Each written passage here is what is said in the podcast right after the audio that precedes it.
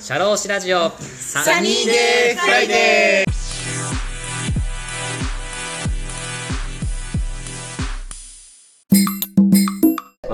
の、一つ聞きたいんですけれど、はい。その、御社のビジネスモデルというか、どんな感じで、まあ、リスナーさんも、例えばこう、お金を投資したいとか、ここの人に頼む、会社に頼みたいってあるじゃないですか。どんな感じでビジネスモデルというかなってるんですかあは我々がじゃあ、はい。我々は一はい。応その投資家の方々がいて、我々に投資をしてくださる方々がいて、い。はい。で、まあその方々からお金をこう集めて、はい。で我々そのお金を、えっと、飲食店に投資をして、はで、えっと、まあ最初は立ち上げにあ、はい。お金をかけるんですけど、はで、その投資したお金を最後か、まあ、株を、うんあの、シェフにもう一回お返しするときに、あ、あの、株を売るので、その時の投資と売った金額の差が我々のリターンになる。あー、なるほど。はで、でその時も、えっと、そうですね、最後、その、会社でローンをつけて、はい会社で買い取るような形にするので、まあ、シェフが大きな借金を背負うことは避けて、あ会社でローンを調達してみたいなところも我々が支援して、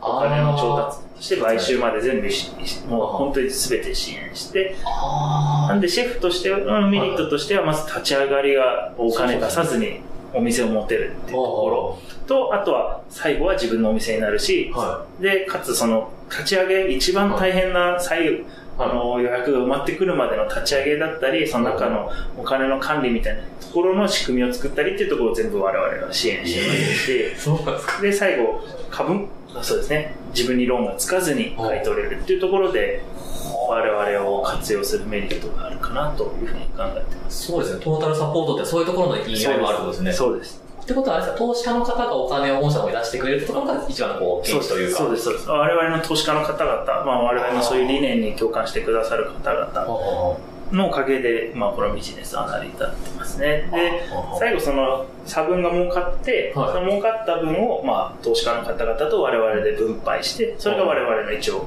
原資になります。ああ、なるほど。はい。リスナーさんの投資家の方もね、ぜひ ABF さんあいやもうこぜひ。ねビジネスやっていきたいなと思うんですけど、なんかこう PR というか、どういうところがこあ、でも、いや、ああの、我々は投資、まあ投資してくださるのであれば、はい。本当に、あの、我々の投資先のオーナーとして、うんまあ一応皆様オーナーという、まあ間接的にですけど、オーナーという立場になるので、まあぜひお店でたくさん行っていただければと思いますし、う、はい。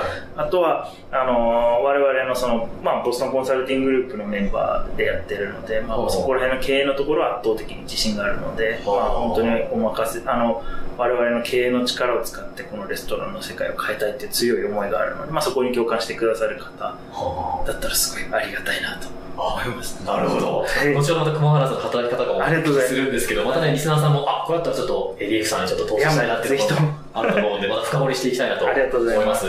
ありがとうございます。はい。じゃあ1個目の質問をしていってもいいですか？どうぞどうぞ。いいですか？はい。あのー、ABF さんをうん。立ち上げようと思ったきっかけって、まあ最初ね、うん。やっぱり職人さん助けたいってあったと思うんですけども、その御社の、まあ強みというか、いろんな会社さんあると思うんですけど、こう ABF さんっていうとこを作ろうと思ったきっかけ、うん。ちょっと教えてもらいたいんですけど。まあ、これは、あのー僕は本当にいろいろこう働く中で、はあまあもちろん最後は独立したいって思いがあったんですけど、はいはい。やっぱこう、誰と働くかっていうのをすごくこう重視していて、はいはい。だからまあメンバーをどうするかっていうのをこっちは常に考えていたんですけど、その時にやっぱこう、どもともとボストンコンサルティンググループのその新卒の同期だったメンバーが、は一緒にやろうって言ってくれたので、うん。もう、じゃあやろうって言って独立。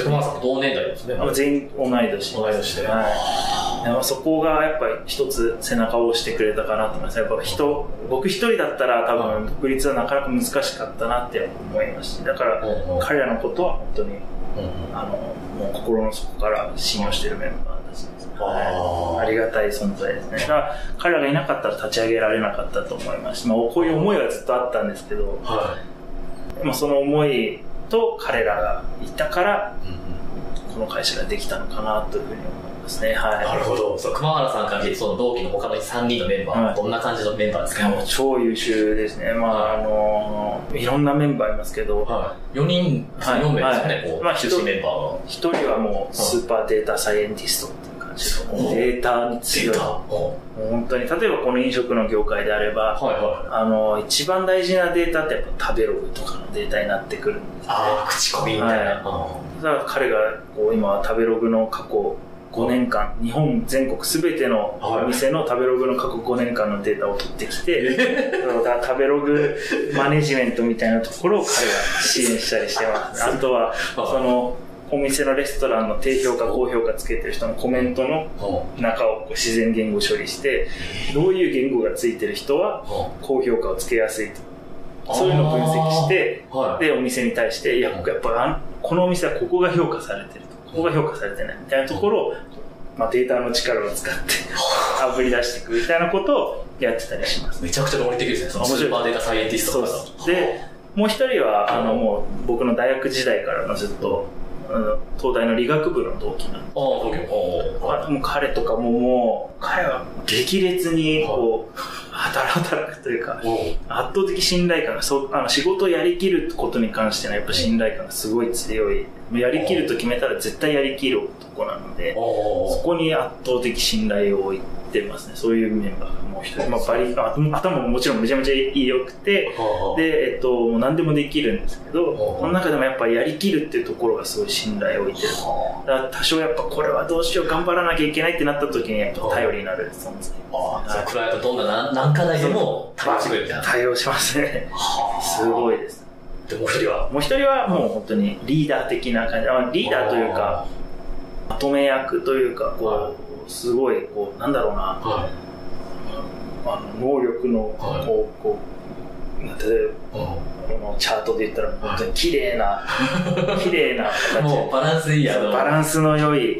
六角形でしたらバランスいい。で我々結構一人一人が尖ってる、まあ、僕は営業に割と特化してますし。あ、なるほど。で他のメンバーはデータとか労働時間とかいろんなところに特化してる。それをこうまとめ上げて 言ってくれるような存在ですね。もう信頼してます。いいですね。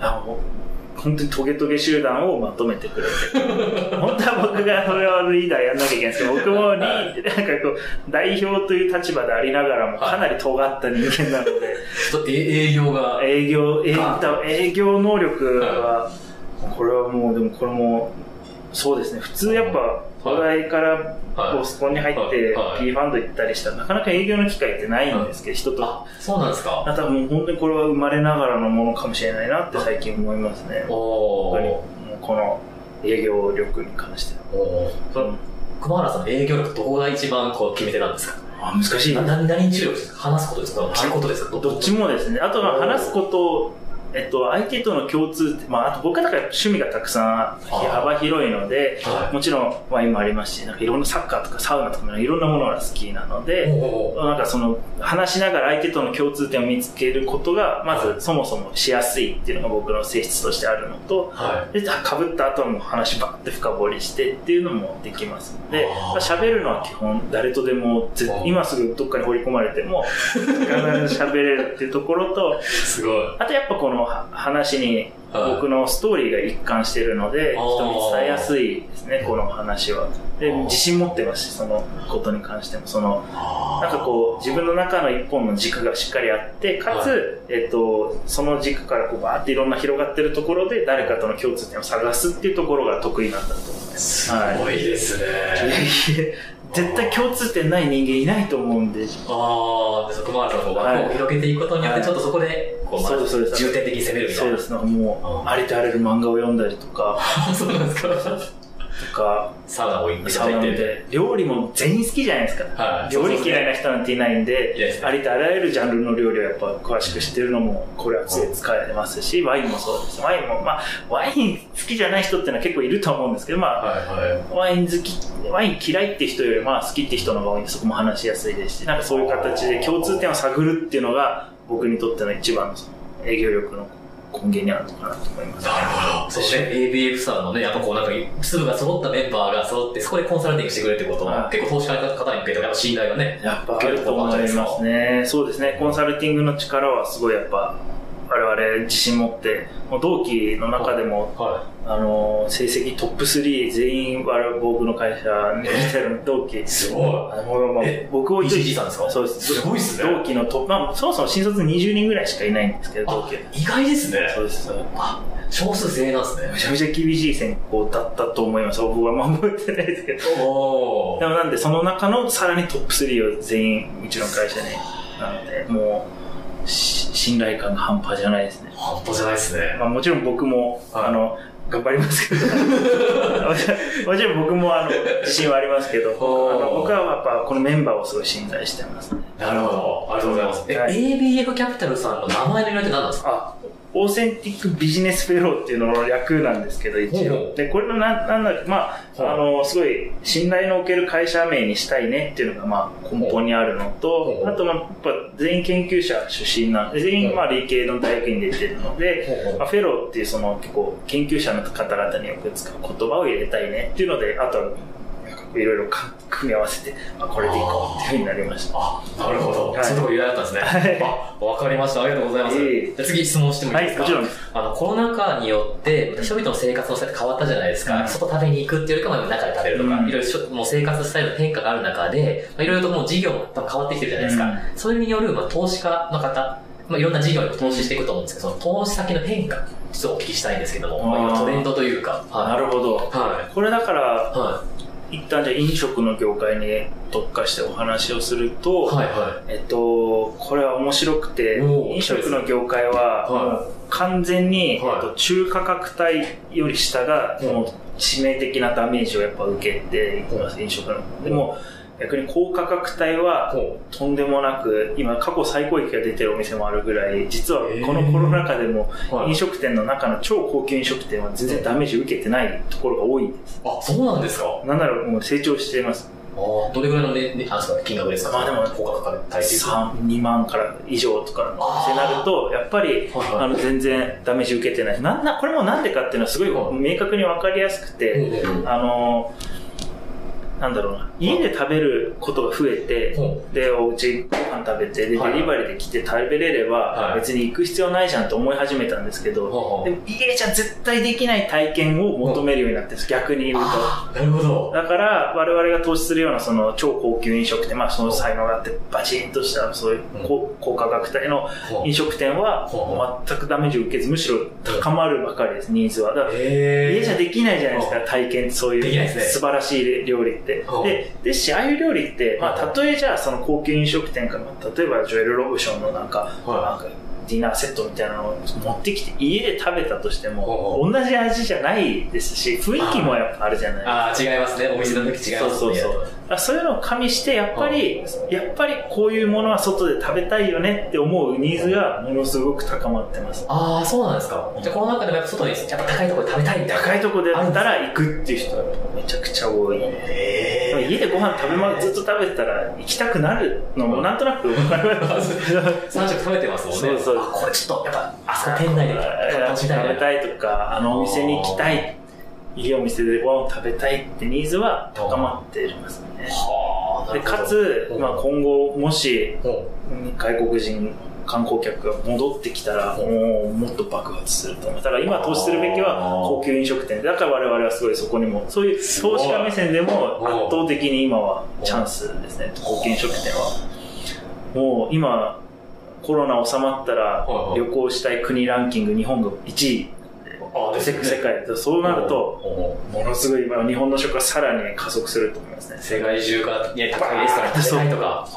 日本はそういうレストランがたくさんあるので、ミミシュランの星は東京が世界一位なので、東京あそうなんですか？ミシュランの数、はい、星。ええ圧倒的1位です。フランスとかよりも全然上なんで、やっぱ美食の街なんですよね、東京は。あ、じゃあ結構腕のいいシェフがやっぱりたくさんいるんですか？だからそこに投資をしたいっていうのは、その投資家目線でも我々はそうやっぱ期待してる部分ですね。あ、じゃあ結構やっぱトレンド的には増えてきてる。増えてきた方もこう、投資したい高い。あそうそう、高いレストランに投資したいっていう人はめちゃめちゃ増えてるはず。はさっきね、おっしゃってましたけど、やっぱそのと高いレストランでもそのシェフの方の、まあ、給料だったりとか、そうです安いから。い。だから独立したいって思ってる人とか、まあ、自分の店持ちたいって思ってないシェフってほぼいないと思う。ああ、そうです。独立企業の方が多いですよね。そうです。まあ、言っているんですけど、そのなんか自分はずっとそはいの、決められた料理を作る方が好きって方もいるんですけど、やっぱ、そのなんでじゃあ低、長期労働、あ長時間労働、低賃金を耐えてるかって言ったら、やっぱいつかお店を持ちたいからだと思うんですよね。あだから、まあ、あの、独立したいって人もたくさんいるし、だから投資としてはすごい、なんだろう、レストランの雪っていうのは、めちゃくちゃ熱いと思うんです。たあ。だ、はでもやっぱり僕は、いはその、なんだろう、高級レストランの、まあ、オーナーに、オーナーがお金を出してみたいなところで、オーナーに搾取されてるレストランもたくさん見てきてるので、はい。まあ、我々みたいな立ち上げ一番大変なところも経営支援をして、最後はちゃんと自分が100%オーナーになれるっていう仕組みが必要なんじゃないかっていうのも、まあ、ある意味思ってこの事業をやって。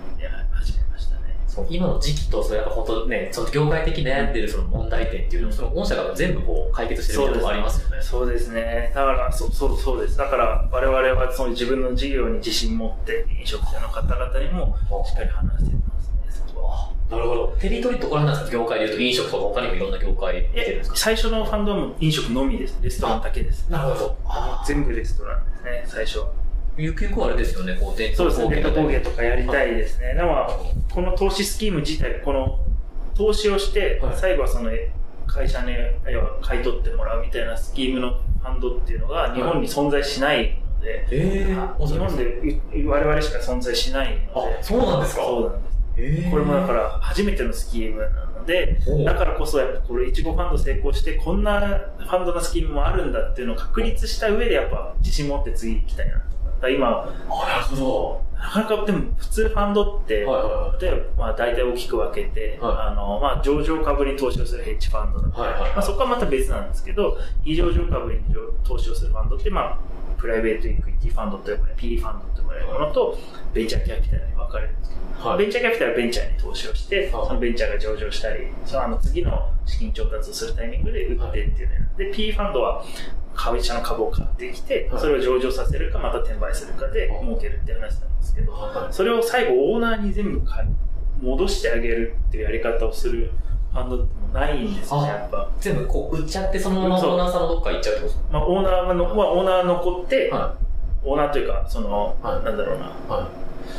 まあそうですね。だからはい。会社の株を買ってきて、は転売するっていうのが基本的な儲け方なので、我々はその、まあ、シェフが望めば転売もするんですけい。ど、まあシェフが自分がやっぱオーナーになりたいっていうのであれば、そこを守ろうっていうふうに思ってます。ああ、そうですよね。なるほど。新しい取り組みということで投資家の方もやっぱね、こう注目してほしいですね。いやーもうそうですね。でも、新しいからこそやっぱり、はいあの、なかなか躊躇する方も多いと思うんですけど、まあ、そこは僕我々のメンバー見て自信持っていただければというふうにいつも思ってます。あ、はい。わかりました。ありがとうございます。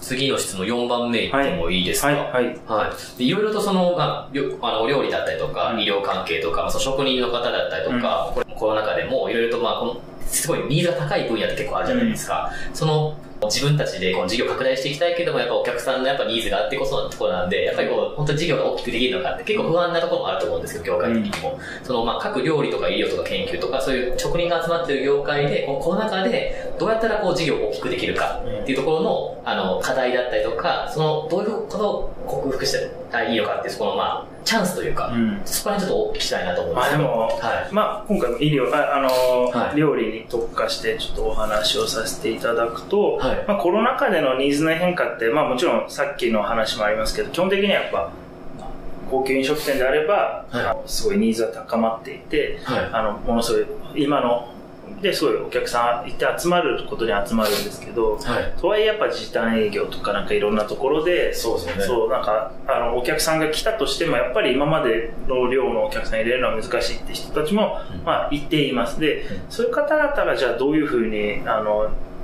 そのコロナ禍に対応していくべきかっていうふうに考えたときには、やっぱりはい D2C が必要になってくるかなっていう、うん要は通販みたいな。ああ、簡単に言うとはいはいはい。えっと、直ね、お客さんに、こう、例えば、中華料理屋さんだったら麻婆豆腐を届けるとか、そういうことをしていくと、まあコロナ禍だからこそそういうニーズって多分家で食べるニーズ増えてるので、そういうところも高級飲食店でも行ってやることで、うんまああの事業のチャンスはあるんじゃないかなというふうには思いますね。ああ、なるほど。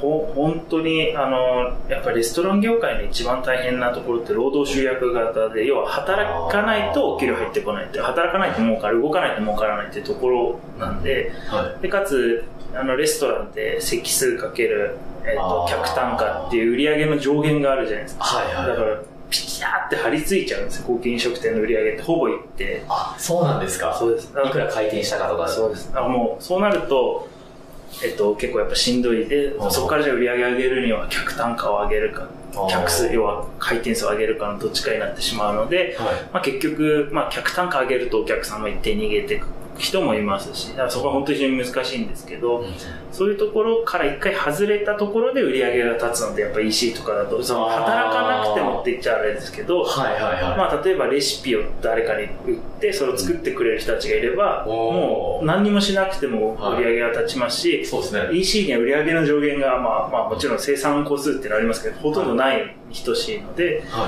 まあ、そういうところでレストランのその労働集約の形を打ち破る意味でもコロナ禍のこのあの通販の領域が拡大してるっていうのは追い風になってるんじゃないかなと思います。ああ、なるほど。こう自分たちの事業の軸と別のところで、こう、売り上げの軸を立た立てるっていうのはレストランの料理の世界では最近やっぱコロナだからこそ生まれてきたところかなと思いますね。日々の発想の転換というか考え方ってどんな風にやられてるんですか？皆さん、こう、飲食店ってこう、はいなかなかこう、売り上げを立てするために他のことしたいと思うんですけど、なかなかね、いろいろテイクアウトとか、そうないですか。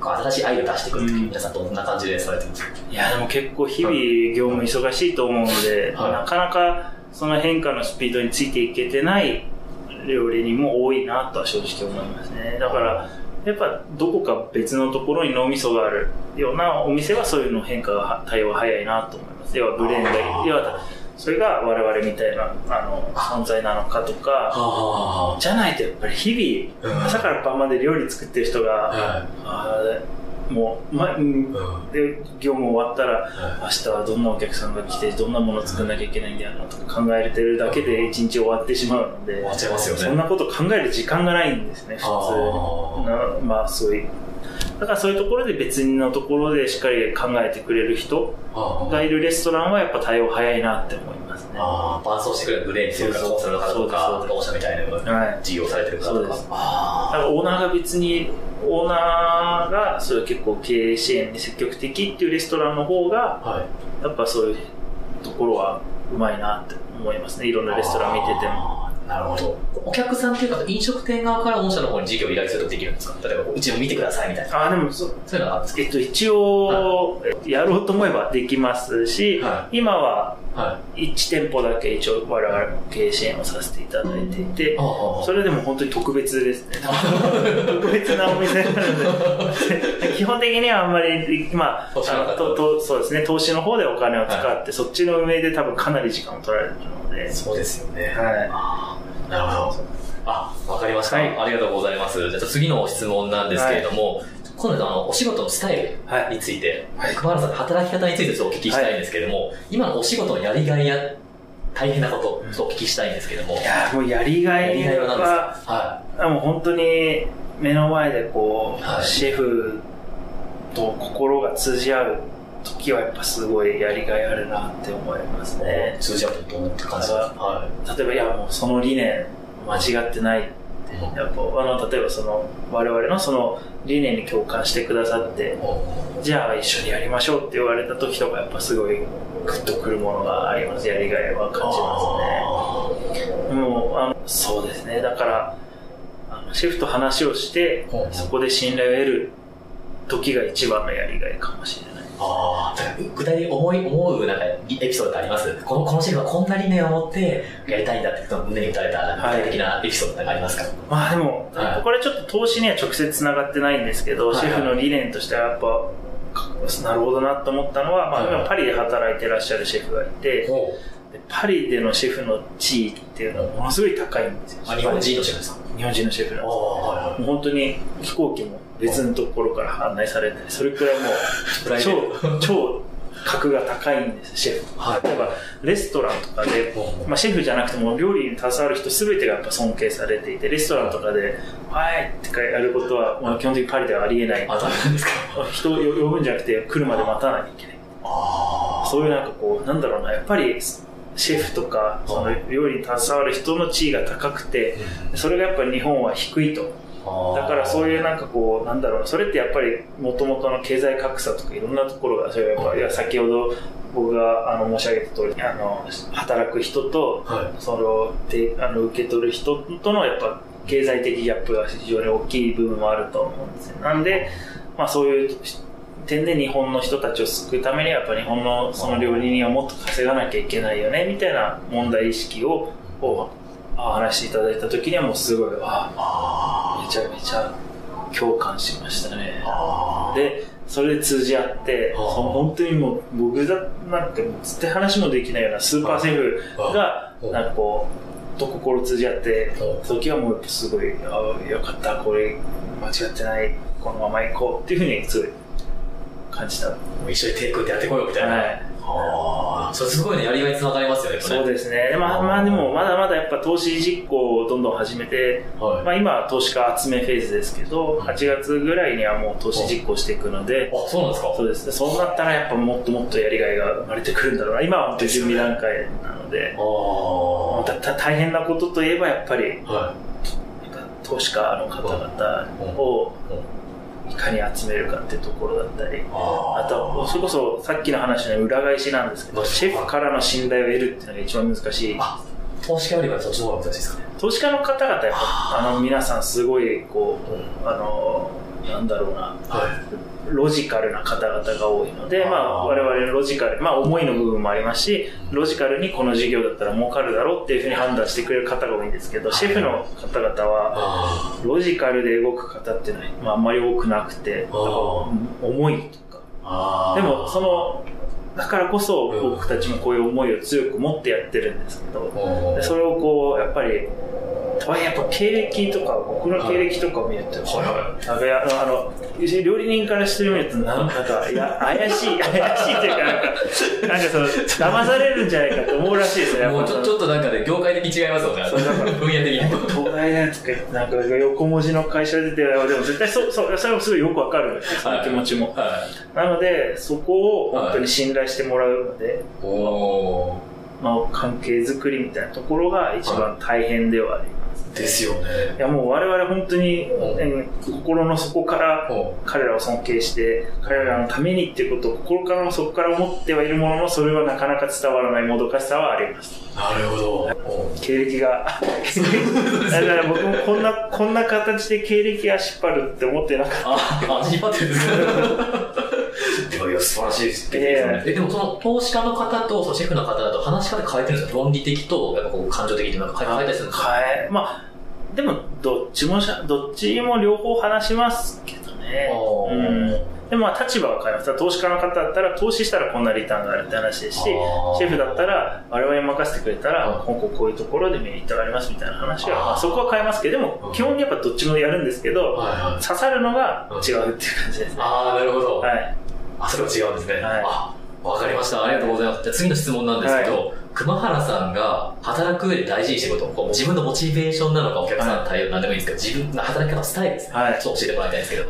何が大事ですか、はい、基本的に、はい、あの、なんだろうな、働く上で大切にしてることは、やっぱり、対面で会うことが結構僕は大事だなというふうに思ってますね。それは、あの、うちで働いてくれてるメンバーもそうですし、まあ、たまにはしっかり顔を合わせなきゃなとか、こんなコロナ禍でも、やっぱ顔合わせて話すと、すごいだいぶいろんな、なんか、あの、おなんだろうな、やっぱ落ち着くというか、部分があるので、ですし、だから、投資家の方々も基本はもうどこでも会いに行く。シェフの方もどこでも会いに行く。まあ本当に京都だな、行ったら本当に。金沢とか大阪とね。金沢、大阪、京都、そうですね、今週北海道行って来週京都ですけども、そうそういう感じで、はい、どこにでもやっぱ会いに行くことが僕は仕事する上では一番大切なことかなと思います。あと、僕はやっぱ文字じゃ伝わらないと思うんで、自分のあの魅力というか自分で言ってはあれですけど、だからさっき言った営業力みたいなところって対面で話さないとなかなかできない部分なので、はいあとやっぱそうですね。それこそシェフもそうですね。この、この経歴だけ見て、それで文字だけ見て、どうですかって言われたら絶対断ると思います。会ってみたら意外となんか普通の人間、僕 普通の人間なので、だからその会ってみたら、普通の人間じゃんって思ってもらうことが大事なので、やっぱ会うことがすごく僕は働く上では一番大事だと思ってます。魅力を最大限伝えるためには。そうです、そうです。やっぱリアルと、やっぱバーチャルですかバーチャルとやっぱ伝わらないです伝わらないですね。あそうなんですよね。やっぱこう人、こう話してて、ここ気になってるなとか、そう。いうなんか細かいところも、やっぱリアルだと分かりますし、はいはいはあとやっぱ同じものを食べて同じ、やっぱ飲食の業界にいる限り、はい同じものを食べて同じものを飲んで、同じ、さ、だからい意見を共有することも結構大事だと思ってるい。ので、あそうですね。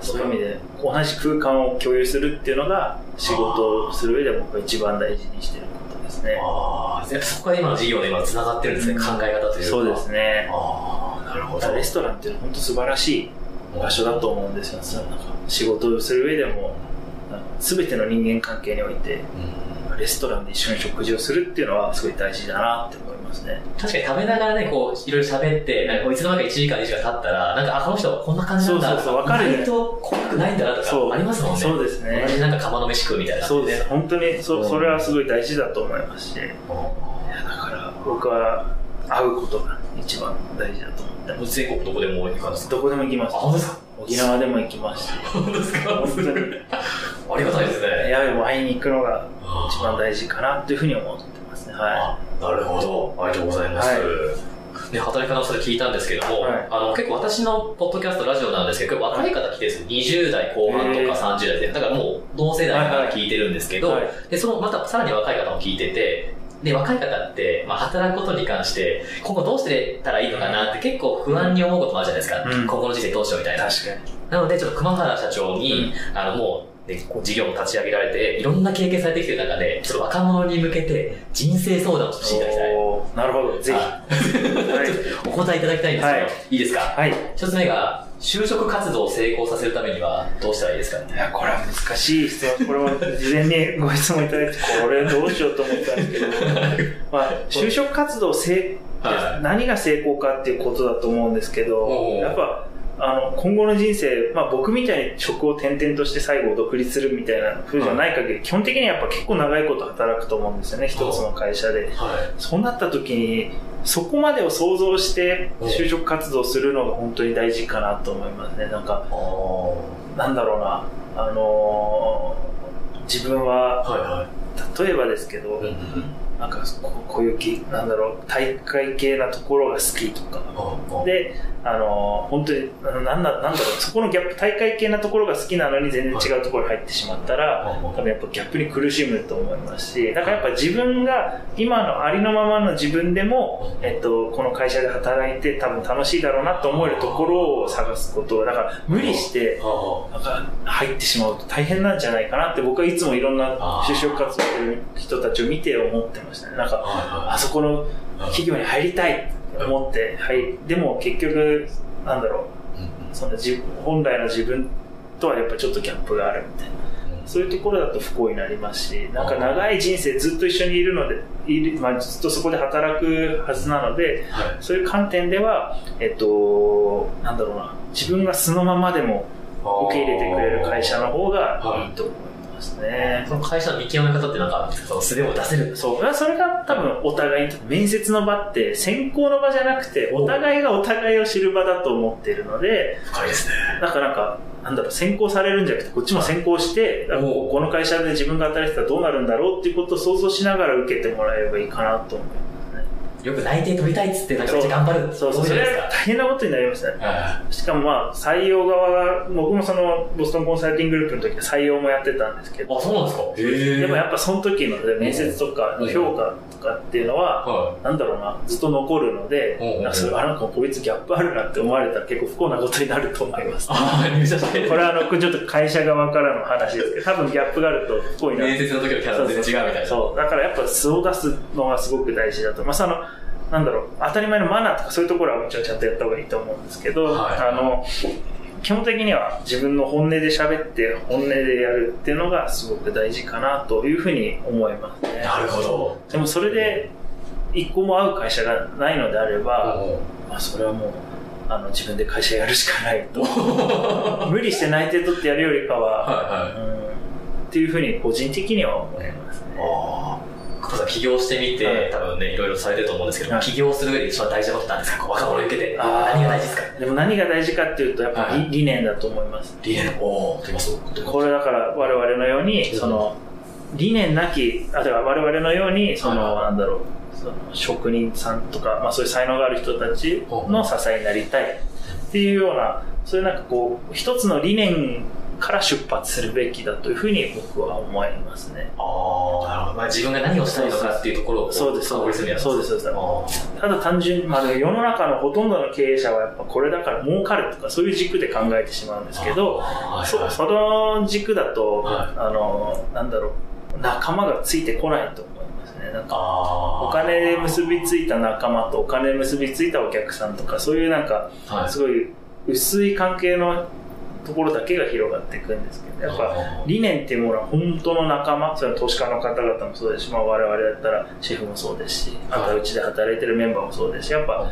一つの理念に従うっていうのが、僕にとっては非常に大事かなと個人的には思います。理念なき経営者がめちゃめちゃ多いなっていうのは、まあ、それで経営してる人たちはたくさんいるんですけど、うん。我々は僕,、まあ、僕個人としてははい。そうじゃなくて理念で結びついた方がいいと思ってます。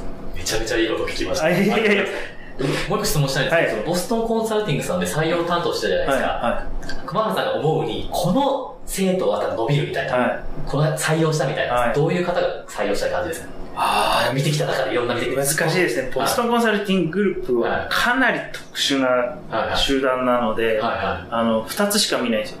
あの、コミュニケーション能力と頭の良さ、この二つしか見ない。でだからコミュニケーション能力はまあ普通に喋ってればわかるんですけど、頭の良さもまあそそれを測るような問題をバンバン出すんですけど、面接の時にそうです。これは難しくて、ボストンコンサルティングはなんかその、要は育て上げるっていうより即戦力で、若い時からもちゃんとバシバシそうです。でもどうせ有限なんです。いる時間って平均勤続年数3年とかなんで、育ててもしょうがないじゃないですか、3年とか。だから、すぐ働けるかどうかしか見なかったんで、あまあ、ちょっと特殊な環境でしたね。だから普通の通常のあの就職活動の面接だと多分ちょっと違うと思うんですよね。要は長い期間かけて育てるっていうふうに考えた時には多分ちょっと違う目線で見るんだろうなとは思いますね。僕はちょっとそこはまた参考や頭の良さなんて言われてもどうしようもないです いやそれは熊原さんなんか、あ、この人頭いいな。というのはそうです。いやわかるわかります。大体毎回同じ質問をして、測ってましたね。そういう一面あったんですね。まあ、そうそうそう。あの時はちょっと怖い人だったと思うんですけどね。ありがとうございます。じゃあ次なんですけど、はい上司とうまくやっていきたいんですけど、多分会社員だと思うんです会社員なんですけど上司がいます、うん上司とうまくやっていきたいんですけど、どうしたらいいですかっていう。いや、これ難しいですね。はい僕も大体上司とうまくいかない で。そうですかやったので、まあでも、上司とうまくやっていく。じゃあ自分がじゃあ上司の立場だった時にどういう後輩だったらいいかなって思うと、もやっぱり、なんだろうな、あの、高頻度に会うっていうことが大事かなって思いますねう、。そのきっかけなんかあるんですかそれはやっぱその、会うと、はなんだろう、その今の精神状態とかから仕事が今どこまで、どういうタスクを抱えてどういうところまで進んでるのかとか、そういうのを一気にバーって全部共有できるので、頻度高く会うことで上司は安心します。あ、い。こいつ大丈夫。まあじゃあこの仕事終わりそうだなとか、なんか、あとにかく会うことは僕すごく大事だなと思います。だからあの今インターン生が何人かいるんですあ、そうですね。けど、はいはいインターン生の子たちとかもやっぱり頻度高く報告してくれるっていうのはすごいつ常に言ってますし、頻度高く、あの、まあ、電話かけてきたりしてくれるとすごい安心しますね。上司としてはそういう人があの絶対、絶対的にいい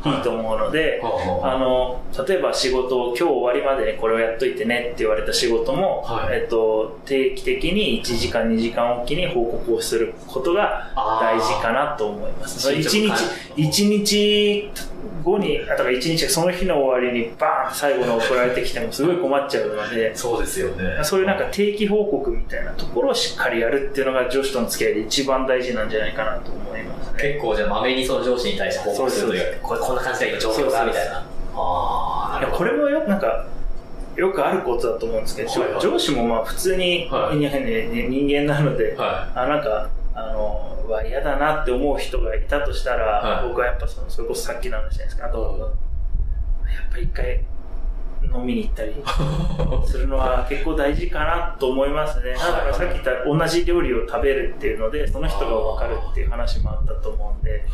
そうなんかなんだろう、人間、嫌なとこしかない人間なんていないと思うので、なんかいいところをその食べながら、そうそうそうですよね。しかもその、ね、あその、会社に入った時点でその人も面接を突破してきて、ある程度の能力があっていいところがあるから入ってきてるはずで、で上司ってことはそこまでの地位にたどり着くまで、ね、やっぱ苦労とか結果を出してきてるはずなので、なんかそう、なんか基本的に好きになる努力をした方がいいんですけど、でもその職場だけの関係で好きになるって難しいじゃないですか。まあそれ実際怖いとかいろいろある。限られてますね。だから同じものを食べるって同じ土俵に立って話をするっていうのはすごく大事なんじゃないかなっていうふうには思います。上司は絶対いいとこ何かあるっていうことでこう寄り添うというか。そうです。絶対いいとこあるんで人間。嫌なとこだけ見てたら人とは付き合えないと思うんですね。最高に格言です、ね。僕だからすごい人をすぐ好きになってる。嫌いな人って多分本当にほとんどいないんですよね。すごい。人生で。本当ですか？本当にいないですね。まあ、一人二人ですね、相手の。気になる。僕はどっちあ、全然、そんなわけない。そんなわけないでも、本当はそれ それもなんかは、なんかやっぱ、基本僕は、あ、この人はここがすごいから入るようにしてるからなんですね。ああ、それが、あれですか、好きになるきっかけそうそうそう。ああ。だからやっぱ、そう上上司でも、何でも、この人、ここがすげえって思うことから始まると思います。で、そのすげえを探すために、たくさん接触して、たくさん話しておくと、あとやっぱ同じものを食べたりする必要があるな、というふうに思います。すごい勉強になりますね。いやいやいや、そんな、それ。僕自身が勉強したけど、いやいやいや、ありがとうございます。はい。じゃあ、あの、最後に、御社の PR や宣伝をお願いします。はい。はい。あの、もうここまでで、まあ、大体話し切ってやとは思うんですけど、はい、あの、うちの会社は本当にそういう理念を、まあ、一つ軸に、えっと、事業を展開してますし、その理念も、その、なんだろう、絵空ごとではなくて、我々それを達成する力と、あと、それを支援してくれるたくさんの人たちがいるので、あの、本当に、あの、自信持って、あの、この料、まあ、まずはこの料理の業界を変えられればというふうに思ってます。ありがとうございます。ありがとうございます。御社にあの連絡するのはどうしたらいいですかコンタクトというか、こんな感じで連絡するんですか、はい、どどうしようかな？あの、ぜひ、はい、あの、まあ、ホームページとかもありますが、はいはい、まあ、あの僕の Facebook とかに突然連絡してください。あの、熊原敦さんでやられてるんですか？はい、やってます、やってます。ローマ字で簡単あ、そうです。この、あの、熊原敦で検索すると僕が出てくるはずで、あの、あと、インターン生も募集してます。あ、じゃあ学生の方も、在学中の方も、はい。あ、本当ですか？はい。ああ、ど、どんな方が向いてますか、インターン生？インターン生どういう方？が、まあ、食が好きだったらすごくいいなと思って。食べることが。僕結構いいお店にインターン生連れてってるんで。す。マジですか？すごい、すごいお店ばっかりです。気軽にコンタクトいただければと思います。じゃあそれもちょっとメリットになるんですかね、もちろん。そうです。いいもん食べられるし、結構時給もいいはずなんで。はい。そうですか。はい。あ、なるほど。じゃあもうあれですか、このリスナーさんの方は、聞いてくれたら Facebook 直接連絡してとか、はい、あと御社のホームページ見てもらってって感じで。ホームページちょっともう少し綺麗にしなきゃいけないんですけど、頑張りますんで。はいわかりました。ありがとうございます。はい、今日はありがとうございました。よろしくお願いします。ありがとうございます。あの、どうですか？今日受けてもらって、その振り返りというか、感想を。はい。しゃあっという間でしたね。なんか、そうですね。喋っちゃいますね。なんか僕 でも、そうですね。今日振り返ると、はいはい、でもやっぱ一本の軸に沿って話せたかなとは思いますね。なんか自分の人生についても、はい、すごい良かったです。あの、はい、また一つ僕も、はい、あの、自分の中、自分が確固たるものになりました。よかったです。ありがとうございます。次はですね、ワイン愛好家の。あ、そうですね。ワイン会。あれ、またこいつ来たぞって思う可能性あるかもしれないですけど、あの、その時もぜひお願いします。よろしくお願いします。ありがとうございます。はい。それでは本日のゲストは、株式会社 ABF キャピタル代表取締役の熊原充志さんでした。ありがとうございました。ありがとうございました。